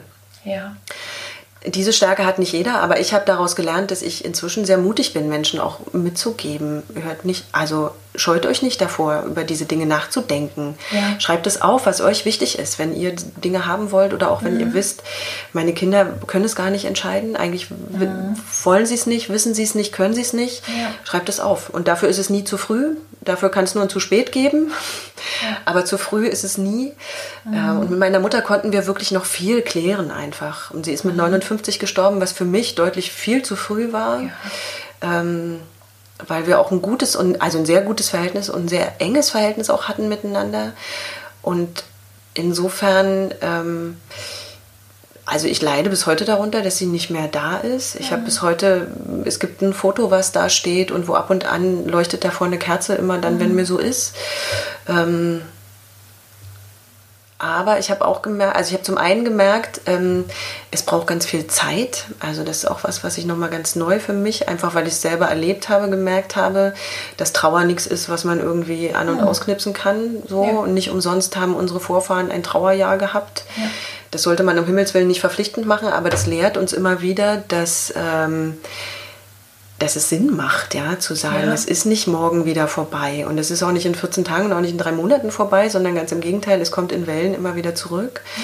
Ich hatte für mich irgendwann so ein Bild gefunden oder auch mit meiner Schwester gemeinsam, die graue Katze ist wieder da. Ja. Und dann war die Frage, wie geht man mit der grauen Katze eigentlich um? Mhm. Ähm, also die Trauer. Genau, die Trauer war die mhm. graue Katze und wir haben beide für uns gemerkt, wenn die graue Katze kommt, macht es überhaupt keinen Sinn, die Tür vor ihr zuzumachen, sondern eigentlich muss man sie mit auf die Couch nehmen und sagen, mhm. jetzt bist du eben da. Ja. Ähm, und bleibst eben so lange, wie du bleibst. So und man merkt tatsächlich dann mit den Jahren oder ich habe das gemerkt, es verändert sich. Also die kommt seltener, ja. die graue Katze Trauer kommt seltener mhm. in anderen Momenten und sie ist auch weniger grau. So also ja. vielleicht auch das so und ähm, also das Sterben und der Abschied von meiner Mutter, das war tatsächlich was, wo ich heute sage, das hat mich viel gelehrt und gelernt im Umgang mit Menschen, die Abschied nehmen müssen. Mhm. Mhm. Was könnten Sie das, also Sie haben ja ganz viele Dimensionen schon gesagt, mhm. das heißt, Sie haben, Sie haben auf eine andere Art und Weise eine Empathie, mhm. wissen sicherlich, also ich denke, ein Aspekt, den ich immer wieder auch höre, hm, letztens auch gerade mit einer, äh, mit einer Gesprächspartnerin im Podcast, die sagte, sie hat vorher nie gewusst, was Sie auch angesprochen haben, dass, dass äh, Trauer so eine körperliche mhm. Dimension mhm. hat. Dass man wirklich am eigenen Leib spürt, ne, sozusagen ja. die Schmerzen, die äh, nicht mehr essen kann, mhm. nicht mehr atmen kann. Mhm. Also je nachdem, ne, wie mhm. dramatisch das Ganze auch ist oder wie plötzlich. Das, äh, also Sie haben sicherlich ein tiefes Verständnis, aber gibt es noch irgendwas, wo Sie sagen, das ist wirklich, wirklich, wirklich anders? Oder Sie machen es anders?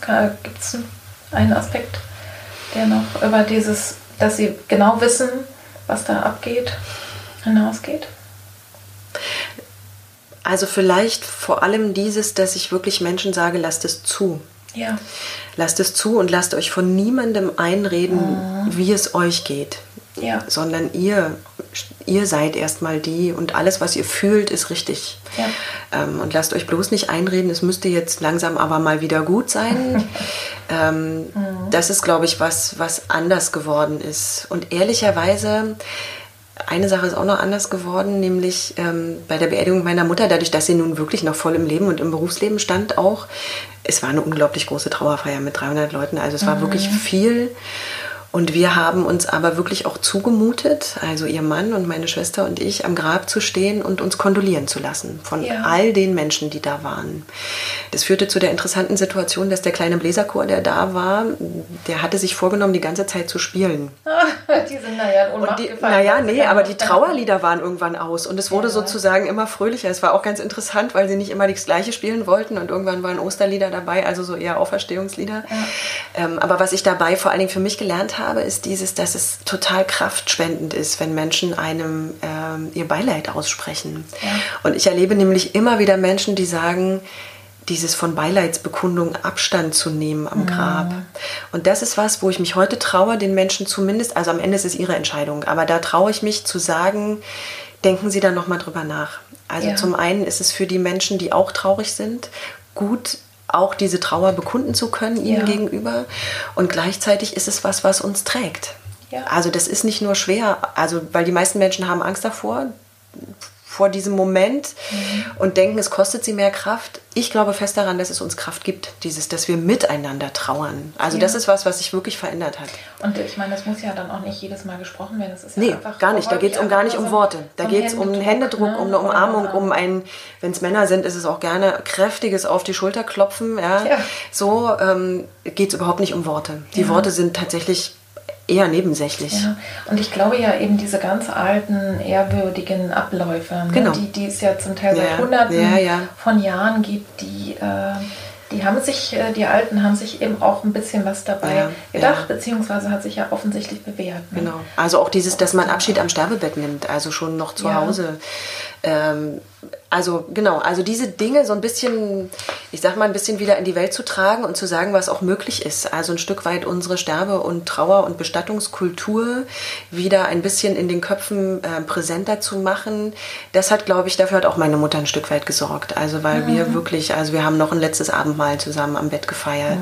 Wir haben eine Aussegnung am Sterbebett gemacht, richtig mit Haus auf und man konnte Kaffee und Kuchen gab's und man konnte noch mal von ihr Abschied nehmen. Ja. Ähm, da waren wir einfach, also das fand ich wirklich auch beeindruckend, wie wir das als Familie so gemacht haben. Und es hat mich, mir einfach nochmal gezeigt, wie viel so möglich ist, wie viel wir aber auch vergessen haben. Und das habe ich mir schon so ein bisschen auf meine Fahnen geschrieben, einfach so bestimmte Rituale auch so ein bisschen wieder ins Gedächtnis zu holen, Ja. weil sie uns gut tun können in diesem ganzen Abschied nehmen. Was hat Ihnen denn in der Zeit darüber hinaus, also jetzt mal über dieser Dimension, Ja, was Sie gerade ja. geschildert haben, ganz persönlich geholfen? Was haben Sie gemacht, um da irgendwie durchzukommen? Ich habe ganz viel geweint. Ja. mit meiner Mutter zusammen, aber auch alleine. Äh, und war da froh drum, dass ich das konnte, weil ich wirklich auch gemerkt habe, dass es gut tut. Ja. Also bis dahin, dass es so Momente gab, wo ich nicht mehr aufhören konnte. Also wo es erst aufhörte, wenn die Tränen einfach alle waren. So. Ähm, wir haben durchaus, also und viel geredet. Also wir haben wirklich versucht, als Familie auch alles anzusprechen und auszusprechen, was in dem Moment, also das, was für uns gut war, aber auch das, was uns traurig oder auch ärgerlich gemacht hat, so, ähm, das waren eigentlich so die Dinge. Und ich würde jetzt gerne sagen, ich hätte viel gebetet, aber das habe ich gar nicht unbedingt in der Zeit. Hatten Sie einen Seelsorger, eine Nee, Seelsorgerin? hatte ich nicht, brauchte ich aber auch nicht. Also das, ähm, also da war nie ein Bedürfnis da. hinterher, Mhm, ne? Ja. dass man dann, ne? ja, ja. Aber das ist ja interessant, ne? und das ist ja, glaube ich, auch sehr unterschiedlich. Ich sammle ja hier und frage ja, ne? was hilft bei dir, weil ich Ja. denke, jeder Impuls Ja. Äh, ist eben auch spannend. Ne? Und äh, es ist so, dass ich gerade zum Thema Weinen, also äh, ich glaube, meine, äh, wo, wo sich meine Klientinnen immer wieder darüber wundern, ist, dass ich sage, äh, ist es überhaupt nicht schlimm zu weinen, es ist eigentlich sogar eher heilsam. Mhm. Genau. Ähm, auch mal die Spannung loszulassen. Und das zweite Thema, was ich auch, wo ich immer sage, wenn die anfangen wütend zu werden, also jetzt nicht Auch. unbedingt in der Therapie, äh, also da ist es auch herzlich Ja, willkommen und ja. da merkt man es dann, aber auch das ist gesund. Ne? Genau. Also im Grunde diese Emotionen, Zuzulassen. die wir früher, ne, heul nicht, ne? und ein Mädchen ist nicht so und so, Ja. ähm, dass die tatsächlich auch mit reingenommen werden ins Leben. Ja, das ist mir bei Beerdigung tatsächlich auch wichtig. Also auch den Menschen zu sagen, eben auch am Grab. Und das ist völlig in Ordnung, dass ihr weint. Naja. Ja, aber es ist für viele ist es eben nicht, sondern man muss mutig sein und man muss stark sein und man darf da als Angehöriger keine Träne vergießen, was für mich eigentlich ein entsetzlicher Gedanke ist, weil ich finde, es ist auch genau die Seite, das zeigt ja, wie sehr ich den Menschen geliebt habe, der da jetzt ähm, gestorben ist und den wir da beerdigen. Es ist eigentlich fürchterlich, wenn ich nicht weinen kann und wenn ich es mir selber verbiete, ist es nochmal viel schrecklicher. Ähm, und ich kenne auch Menschen, die eben genau darunter leiden unter diesem, ich kann nicht weinen. Also Genau, ne? äh, die, das liegt ja auch nicht, das ist ja wirklich etwas, was wir ja nicht willentlich beeinflussen Ja, können. Und ja. ähm, das, das, das ist oft gut. Und ich meine, wenn man dann tatsächlich auf der Beerdigung nicht weinen kann, ne? das soll ja jetzt nicht heißen, jeder Mhm. muss und wenn du es nicht machst, machst du etwas falsch, sondern auf alle Fälle, man muss es sich nicht verkneifen und verbeißen Genau. ne? und, äh, Ja. und das wirklich tatsächlich auch zulassen, weil dafür ist ja, ist ja auch der Raum. Aber viele sind tatsächlich auch so dann irgendwie noch in so einem anderen State und Mhm. dann kommt es aber hinterher. Also und ich denke, das regelt wahrscheinlich jede Person so, wie sie. Aber das ist natürlich, also für mich ist es tatsächlich auch ein sehr christlicher Gedanke zu sagen, es darf eben auch alles sein vor Gott. Also auch dieses, wenn ich wütend bin, also warum sie oder warum er oder warum, Ja. warum, also auch dieses Warum, also das finde ich ist ja ein großer Vorteil von uns als Christen. Wir haben nicht nur, wir haben sozusagen nicht nur eine Instanz, ähm, bei der wir unseren Dank lassen können, sondern durchaus auch unsere Klage und unser Wütendsein und unser wirklich ärgerlich sein. Äh, so, Ja. ähm, dafür ist er auch da. Also das versuche ich durchaus auch immer zu vermitteln. Ja. Mhm. Haben Sie, ich hab, das fand ich schon nochmal eine spannende Frage, haben Sie an Ihrem Beruf äh, und an Ihrem Glauben mal irgendwann gezweifelt? So?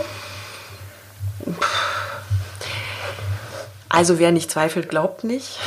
Das ist immer Das eher so. auch. ja, ja, genau. ja, ja. Das ähm, ist auch klar. Also mir sind eher Menschen, die nicht zweifeln, sind mir tatsächlich auch ein bisschen suspekt. Mhm. Also ich glaube, jeglicher religiöser Fanatismus wurzelt mhm. in äh, zu großer Überzeugung. Ja. Ähm, insofern kann ich das gar nicht sagen, dass ich noch nie gezweifelt hätte. Ich könnte mhm. jetzt aber auch nicht so ganz konkret sagen. Ich jetzt nicht ein so was Erschütterndes, wo Sie gesagt haben, da nee. habe ich wirklich überlegt, lieber Gärtnerin zu werden. Oder, ja, oder weiß ich nicht, die Art der Regisseurin. Nee. nee. Nee. Dann habe ich doch gleich die passende Folgefrage, nämlich ich habe ja immer das Gefühl, Sie machen das alles total gerne, was Sie tun. Und das ist, ist auch sehr, sehr angenehm, das mitzuerleben. Wie erhält man sich denn dauerhaft die Freude an dem Beruf? Weil ich sag mal, ich arbeite ja zum Teil auch bei der Kirche und erlebe manchmal sehr, also wirklich Pfarrer und Pfarrerinnen, die einfach ob der vielen Arbeit und mhm. der vielen Gremienarbeit und das wirklich permanent Druck ist. Wie erhalten Sie sich da die Freude an dem Beruf?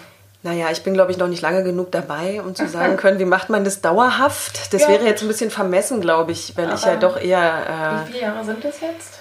Na, hier in der Ach. Gemeinde bin ich jetzt sechs, ja. ja also mhm. insgesamt mit dem, was ich vor, ja, mhm. so ungefähr acht Jahre. Mhm. Okay. Aber wie haben Sie es denn bisher geschafft? Ganz christlich würde ich jetzt sagen, mit Gottes Hilfe, weil ich ehrlich gesagt, äh, kann ich das gar nicht so sagen. Also es ist. Ähm, ich merke, dass mich auch ganz vieles stresst und dass ich auch an vielen Dingen, gerade kirchliche Bürokratie und solche Dinge, das ist ja eher das, äh, was es sozusagen einem verdirbt mhm. manchmal. aber es ist ja in jedem Beruf so. Also es gibt immer die Teile, die, an denen man Freude hat. Mhm. Genau, und die, an denen man weniger Freude hat. Ich merke aber zunehmend, dass Menschen mich als Pfarrerin auch nur ernst nehmen, wenn ich glaubhaft bin. So. Mhm, mhm. Und wenn ich den äh, fröhlichen, liebenden Gott predige von der Kanzel, dann glaubt man mir den nur, wenn auch ich als jemand auftrete, der sich genauso geliebt fühlt von jenem liebenden, fröhlichen Gott, wie ich mhm. Ihnen sage, dass er sie liebt. Ja? ja. Ähm, insofern ich habe aber jetzt kein Geheimnis oder eine Strategie. Vielleicht ist mir da einfach auch ein bisschen was mitgegeben worden, ja. dass das so funktioniert. Und ich merke, also was mir die Freude durchaus erhält, ist, äh, wenn ich Relevanz erfahre in meinem Beruf. Also überall mhm. da, wo ich merke, dass das, was ich tue, für die Menschen gut ist. Ja. Das ist natürlich auch was, was mir die Kraft gibt und die Stärke weiterzumachen. Mhm. Also zu merken, es hat eine gewisse Relevanz für die Menschen in ihrem Leben. Ja diese, diese Dimension Gott ins Spiel zu bringen. Ja. Was wäre denn Ihr zweiter Traumberuf? Das ist gar nicht so einfach. Also, manchmal denke ich, ich wäre eigentlich tatsächlich Botanikerin oder Gärtnerin. Das mache ich mhm. tatsächlich sehr gerne. Ja, ich weiß. Wunderschöner Parker. Und wenn Sie den, den Strauß auf den Altar stellen, dann ist der auch immer besonders schön. ja, das ist übrigens auch ein Erbe meiner Mutter. Die hat da immer sehr drauf geachtet und würde sich über jeden dieser Sträuße auch sehr freuen. Mhm. Ich glaube, ich bin tatsächlich, würde auch sowas wie ähm, Coach oder irgendeine Form von Begleitung. Mhm. Also Psychologie war jetzt gar, also ist schon durchaus auch was, ne? Was ist schon ja durchaus was. Sowieso ja. einfließen ja, lassen ja. Können. Mhm. Ja, aber vielleicht, ja, Psychologie ist das eine, aber ich merke auch jetzt zum Beispiel Menschen zu begleiten, mache ich jetzt auch äh, jetzt in meinem Beruf an manchen Stellen sozusagen als Beratung quasi. Mhm. Äh, ja, also mehr Coaching. Genau, genau. Mhm. Finde ich schon was Spannendes. Aber es ist jetzt nicht so, dass ich sofort sagen könnte, da gäbe es was, was mhm. mein allerdings so Hörspielsprecherin das wäre auch was, was ich gerne mache, aber davon kann man nicht leben. Ja, hm? ja der, der mag das echt zu, ja. ja aber ja, vielleicht genau. mal ähm, ne, der, der, weiß ich nicht, der Prediger-Podcast oder so. Ja. ähm, Sie haben ja, wir haben, Sie haben es ja eben schon angesprochen, aber vielleicht nochmal speziell dieses, ne, es ist ein, eine anstrengende Arbeit und mhm. aber insbesondere, wenn Sie eben wirklich manchmal auch intensiv mit den Sorgen anderer Leute zu tun mhm. haben. Das kennen wir Psychotherapeutinnen ja auch ähm, dass wir uns gut schützen müssen, mhm. dass wir die Dinge nicht äh, unentwegt irgendwie mit nach Hause nehmen. Ja. Wie sorgen Sie denn dafür, dass Sie körperlich und seelisch gesund bleiben? Was machen Sie denn? Wir haben jetzt leider die Frage nach dem, was hilft immer. Ja, das, die wollte ich hinterher stellen. Ja, so, okay. Aber ich stelle sie gleich mit. Also das gibt noch eine Frage, ne?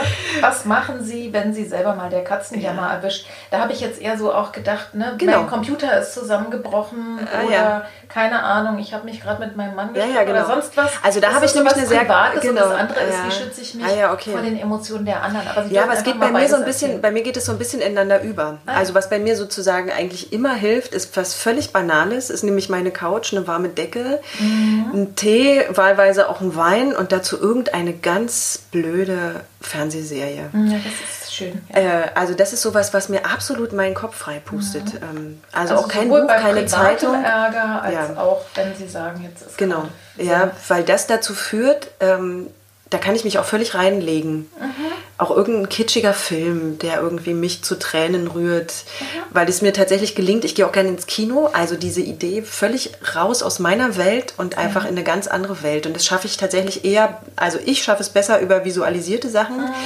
als über Bücher, weil ich glaube, ich einfach zu viel mit Text zu tun habe in meinem ja. Beruf. Das ist so ähnlich dann, ne? Genau, ich überlege manchmal, warum ich eigentlich nicht mehr so viel lese. Also ich habe so Phasen, da ist Lesen auch gut, aber meistens mhm. ist es tatsächlich eher sind es eher Filme, Serien. Also Rückzug, Kino. Decke. Genau. Und, und einfach eintauchen ja. in, in eine Welt, die mit meiner nichts zu tun hat. Mhm. Das, äh, das ist übrigens eine Strategie, die habe ich auch. Ähm, und die, da, da habe ich schon manchmal drüber nachgedacht und dachte, das habe ich selbst in meiner Kindheit auch schon gemacht. Mhm. Da war irgendwie bei uns, Fernsehen war jetzt nicht, also gab es gar nicht so viele mhm. Fern äh, kindergeeignete ja, ja. Sendungen damals in den 70er Jahren, aber eben sonntags ins Dorfkino, also ins mhm. Schützenhaus. Mhm. Und da war mhm. dann eben Kinderkino. Und äh, das habe ich eigentlich auch beibehalten. Ne? Das ist auf alle Fälle das, das funktioniert ja, auch. Also ja. ich gucke dann zum Beispiel in aller Freundschaft, äh, so völlig banal, mhm. denke ich, ja, also klar, da, da ist auch manchmal ein bisschen Drama, aber mhm. grundsätzlich geht es mhm. auch gut aus. Ne? Oder egal, was, was, ja. ne, was die Leute da auch immer haben. Ne? Und ich habe da auch gar kein schlechtes Gewissen. Es gibt ja so viele, äh, also dieses Fernsehabstinenz und so, ja, das ja. habe ich überhaupt nicht. Also zum einen weiß ich, äh, ich brauche das auch deswegen, weil viele andere Menschen, mit denen ich zu tun habe, die machen es auch. Also insofern wäre es auch völlig lebensfremd, das nicht zu tun. Und zum anderen ist es wirklich was, auch wenn ich abends von der Sitzung nach Hause komme, so, das ist was, was mir einfach nochmal alles äh, vergessen lässt, wenn ich mich auf irgendwas ganz anderes nochmal einlassen kann. So. Ja. Also das ist das, was sozusagen immer hilft. Mhm. Und die Frage nach der körperlichen und seelischen Gesundheit ist ein bisschen... Ähm, da bin ich selber auch noch manchmal auf der Suche. Also da kann ich auch noch nicht sagen, dass ich genau das gefunden habe. Mhm. Was ich schon versuche, ist äh, regelmäßig an der frischen Luft zu sein. Das merke ich nämlich manchmal ist bei mir gar nicht so einfach, weil ich in einem Haus wohne, was mein Wohn- und Arbeitsort ist. Ja. Ähm, deswegen muss ich mich da manchmal zu zwingen, dann auch wirklich mal rauszugehen, weil mhm. ich auch durchaus mal einen ganzen Tag da sein kann, nur im ja. Haus pushen so. Ähm, da merke ich, versuche ich mich zu zwingen, also wirklich einfach Fahrrad zu fahren, auch zu den Terminen, die ich habe, dann auch nicht ins Auto mhm. zu steigen, sondern Rad zu fahren, weil ich kein großer Sportler bin. Ja. Deswegen gucke ich, dass ich sowas mache und mein wirklicher Ausgleich ist tatsächlich der Garten. Also wenn ich mhm. einfach eine Stunde lang in der Erde buddeln kann, ob das jetzt effektiv ist oder nicht, ist erstmal total irrelevant, aber das mhm. ist auch tatsächlich was, was dafür sorgt, ähm, dass noch mal was anderes angeregt wird in mir und ich ja. auch was an, auch mal was lassen kann so es wird ja sogar in den so in Kliniken auch in psychiatrischen Kliniken oder auch in Reha-Kliniken gibt es tatsächlich sowas wie das nennt sich Gartentherapie mhm. und ich glaube das ist das was alle die Gärtnern von uns mhm. auch total kennen ne? ja. also ich äh, habe jetzt gerade habe gar nicht so viel Garten und bin mhm. auch also äh, habe da nicht so ganz die Ruhe, aber wenn ich was mache, merke ich, tut es mir gut. Aber äh, mir hilft zum Beispiel auch immer ähm, erstmal, egal wie, wie eng die Zeit ist, mich mit schönen Blumen zu umgeben. Mm. Also und zum Beispiel die dann auch neu zu arrangieren. Mm. Ich habe jetzt, weiß ich nicht, zwei olle Sträuße, jetzt mm. haue ich mir, mir auf den Tisch. Also ich habe zwei Sträuße, die sind schon ein bisschen angemackelt, mm. ne? dann mit Ruhe und in mm. aller und schön nochmal aus dem Garten was zu holen und es dann zu arrangieren. Ne? Es gibt ja auch Ikebana ja, als, ja, ja. also na, danach mache ich das nicht, aber mm. die Ruhe, die einem das gibt und dabei eben auch diese Pflanzen. Ich habe uns jetzt auch wieder einen schönen Strauß mm. hingestellt. Das ist für mich wirklich das wie, ähm, ich finde, das gibt uns auch was zurück. Ja, ne? also, also rausgehen, an die Luft gehen, sich mit der Natur verbinden, das ist auch was super Heilsames, mm. was ich sehr, sehr häufig mm. eben auch mm. in meinen Klientinnen auch, äh, auch einfach empfehle, ja, tatsächlich ja. auch mal rauszukommen. Also gerade wenn man jetzt in Krisen sich so eingebuddelt hat mhm, ne? und, mhm. und, sozusagen sich das Leben so eng führt. Ja, ne? Das auf alle Fälle. Haben Sie denn ein festes Abend- oder Morgenritual? Habe ich ehrlich gesagt nicht. Und ich habe es auch noch nie vermisst. Ah ja, spannend. das, das, ist so interessant. Äh, also bei, ne, Man hat so Klischees im Kopf wahrscheinlich ja. von Pfarrern, wie die so, was die so machen müssten. Ich gebe es jetzt einfach mal zu, ich habe sowas nicht. Das, also es äh, gibt schon Abende, wo ich ins Bett gehe und tatsächlich vorm Einschlafen noch ein Gebet spreche. Ja. Das ist jetzt aber auch nicht so, dass das immer so ist. Ja, ja. Das ist, äh, ich, ich, kann Ihnen sagen, warum ich darauf komme. Gar nicht, ja. weil ich das Klischee habe, dass so eine ja. Pfarrerin jetzt so besonders fromm ist. Äh, also im Sinne von, ne, dass, dass da auch so, mhm. ähm, dass da eigene Sachen dabei sind, sondern wirklich in der, ähm, in der ja, modernen Psychotherapieforschung oder auch in der Persönlichkeitsentwicklungsszene ist es gerade total in, eine Morgen- und eine Abendroutine zu haben. Ah ja, okay. Äh, und tatsächlich gerade dann, wenn so heftige Sachen hm. äh, passieren. Aber ich glaube, dass, dass es wahrscheinlich ein Unterschied ist, wenn ich das sowieso die ganze Zeit beruflich schon mache. Ja. Ich glaube, das ist ja. wahrscheinlich auch mit am schwierigsten, sich etwas sozusagen Persönliches zu erhalten, wenn das hm. gleichzeitig mein Arbeitsmittel ist, ja. Ja, und ich finde, es geht halt auch immer danach, brauche ich das? Tut es mir gut? Also hat es sozusagen, ich sage jetzt mal einen Mehrwert, ja. Also ja. ich bin da immer ein bisschen unsicher, ob Dinge, die natürlich, da würden mich jetzt allerdings ganz viele Kollegen auch rügen, mhm. ähm, weil man natürlich, es geht ja auch ums Einüben von solchen Dingen. Ja. Also gerade Juden und Muslime haben ja zum Beispiel so ganz regelmäßige Gebetszeiten mhm. und wenn man mal mit denen redet, sagen da einige auch, du, das war für mich am Anfang ohne Qual, ja, aber mhm. man lernt es sozusagen schätzen. Insofern ist ja. mein Ansatz natürlich auch nicht so ganz umfassend. Und ich merke schon auch, dass es was Schönes ist, dass wir Christen sowas haben. Ja, wir waren jetzt gerade ein Wochenende auf Familienfahrt und da haben wir ganz selbstverständlich äh, immer mhm. am Tisch zusammen angefangen mit einem Gebet und da haben ja. auch die Tafel nicht sozusagen einfach irgendwie aufgehoben, sondern es war auch klar, mhm. wann wir wieder aufstehen. Da gab es auch morgens eine ganz kurze Andacht mit einem Segen und auch abends, mhm. bevor wir ins Bett gegangen sind. So, das merke ich schon, das schätze ich sehr. Also auch zu zeigen, dass es sowas gibt. Mhm. Ähm, für mich selber habe ich das aber, ich habe das manchmal, es gibt so Phasen, wo ich das habe. Also ja. ich habe jetzt im Sommer zum Beispiel, habe ich äh, mal diesen wunderbaren Sonnengruß für mich ausprobiert. Mhm. Ähm, den habe ich aber im Garten gemacht. Und zwar, wenn es früh morgens wunderbar hell war und die Sonne schon rausgekommen mhm. ist. Das merke ich, kann ich im Winter jetzt nicht machen. Also da, das würde mich eher runterziehen und mir nicht gut tun. Aber im Sommer ja. war das gut. Also insofern glaube ich, verändert sich das vielleicht auch. Ähm ja, und äh, tatsächlich, also ich wäre im Leben, also ich, ich habe das jetzt auch wirklich erst seit kurzem, also was heißt seit kurzem, ich würde jetzt mal vielleicht sagen, seit anderthalb oder zwei Jahren und ich bin überhaupt kein Morgenmensch. Also mhm. ich geize mit jeden drei Minuten, die ich morgens äh, ja. noch länger am Bett liegen kann, wenn ich die Wahl habe. Und habe jetzt tatsächlich mir, also habe mir eine mindestens eine Viertelstunde, also wenn, wenn ich wirklich für meine Verhältnisse früh aufstehen muss, genommen und habe das jetzt begonnen. Ich, was mir total hilft, ist, ähm, ich habe auch mal eine Podcast-Folge mhm. darüber gemacht, die tatsächlich sagt, ähm, gibt deinem Tag einen Rahmen. Ne? Ja. Also gerade wenn man, ja. und ich, ich sag mal, ich richte mich ja an Menschen, die eben in, in mhm. Übergangsphasen mhm. sind. Mhm. also wenn sowieso alles so wild ist, ja, dass man äh, sich einen Anfang und ein Ende und sich ausrichtet. Und ähm, ich habe von einer Kollegin auf einer Klausur, die hat uns so ein äh, Körpergebet ähm, gezeigt. Das fand ich total schön. Mhm. Also wirklich sozusagen erstmal mich selber zu segnen oder mhm. den Segen mhm zu empfangen. Äh, und dann habe ich irgendwie, äh, schließe ich eben meine mhm. Lieben ein. Und da habe ich wiederum das Gefühl, dass ich weiß, dass es meine Mutter immer gemacht hat, mhm. ja, das sozusagen namentlich für jede mhm. Person aus Schön. der Familie jeden Tag morgens und abends gebetet. Das hat sie, wurde sie auch nicht müde, uns auch immer wieder zu, sagen, erzählen. Ja. Und hinterher dachte ich dann, äh, also seitdem ich das mache, dachte ich dann, ach gucke, irgendwie mhm. Ähm, und das ist mir gar keine Last, sondern es ist jetzt ja. irgendwie ganz normal und ist auch etwas, wenn ich das mit Ruhe mache, es lässt mich wirklich ja. anders ja, in den Tag starten.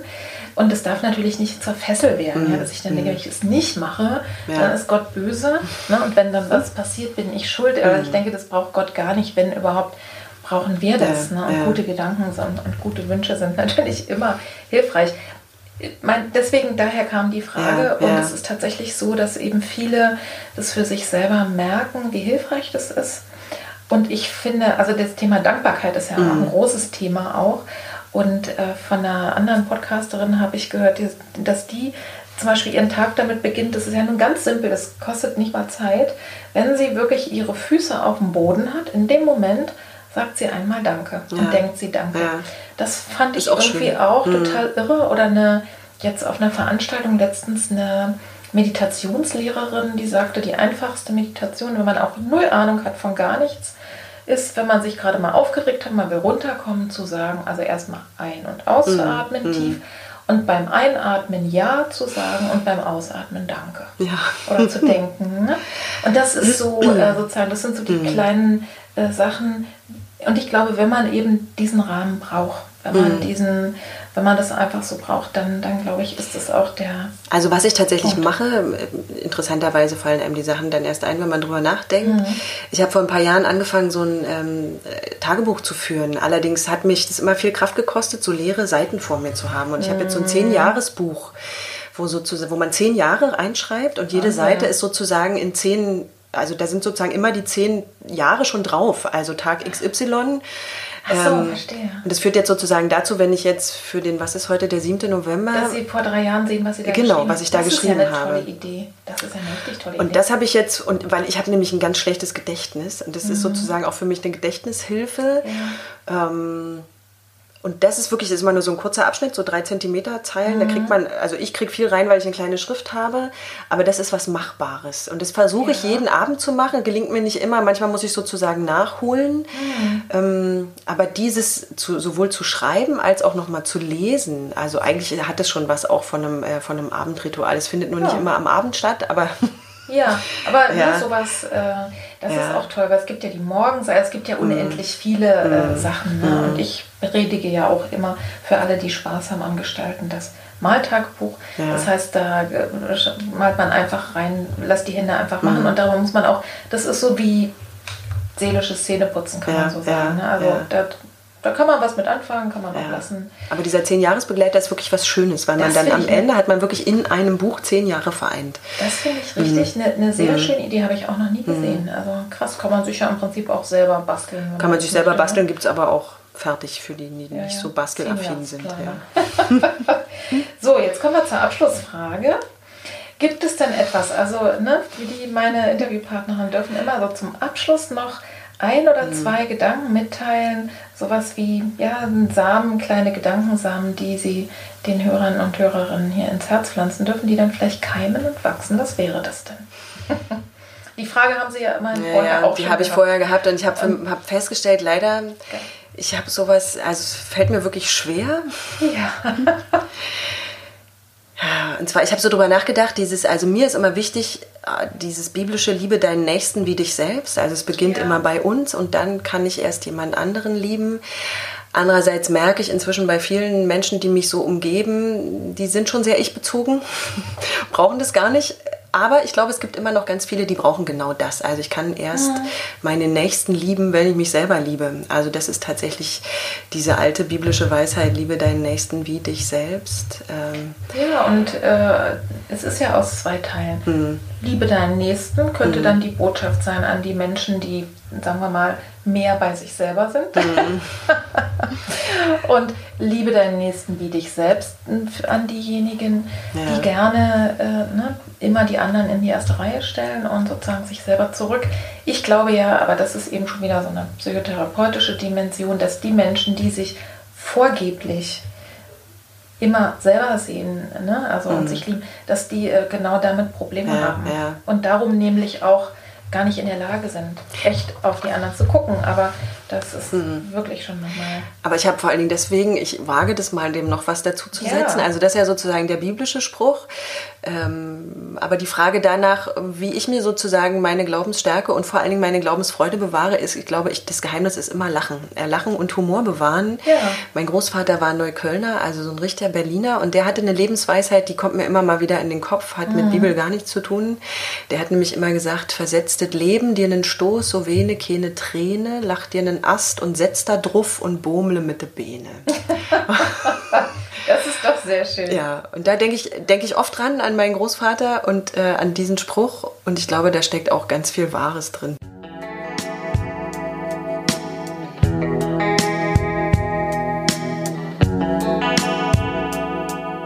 Ja, ich hoffe sehr, dass dir das Zuhören bei diesem Gespräch genauso viel Freude gemacht hat wie mir das Sprechen selber mit Frau Rumpel. Also, und ich hoffe, dass du gute Impulse mitnehmen konntest. Vielleicht ein Lächeln, vielleicht ein Verständnis, vielleicht ein Bild, was dir weiterhilft. Also, ich fand den Gedanken, dass nach dem Tod eben nicht ein Punkt stehen muss, sondern es kann auch ein Doppelpunkt stehen. Nur wir hier in, ja, ich sag mal, in unserer Körperlichkeit und in dem, äh, wie wir, was wir auf dieser Welt hier erfahren können, wir wissen nicht, was nach dem Doppelpunkt ist. Aber dass es diesen Doppelpunkt gibt, das fand ich ein sehr, sehr tröstliches Bild und eben die graue Katze, die man eben nicht vor der Tür lassen soll, wenn sie mal wieder steht und maunzt, sondern reinholen auf den Schoß und einfach die Trauer leben, sich das zu erlauben. Auch das ähm, hat mir, ja, war ein Bild oder ist ein Bild, was mich irgendwie sehr berührt hat und vielleicht war es für dich ganz was anderes, was du für dich mitnimmst. Was auch immer es ist, lass es gut in dir wirken, lass es nachwirken. Empfiehl doch gerne den Podcast weiter, diese Folge oder auch andere Folgen an Menschen, von denen du denkst, die können es gut gebrauchen.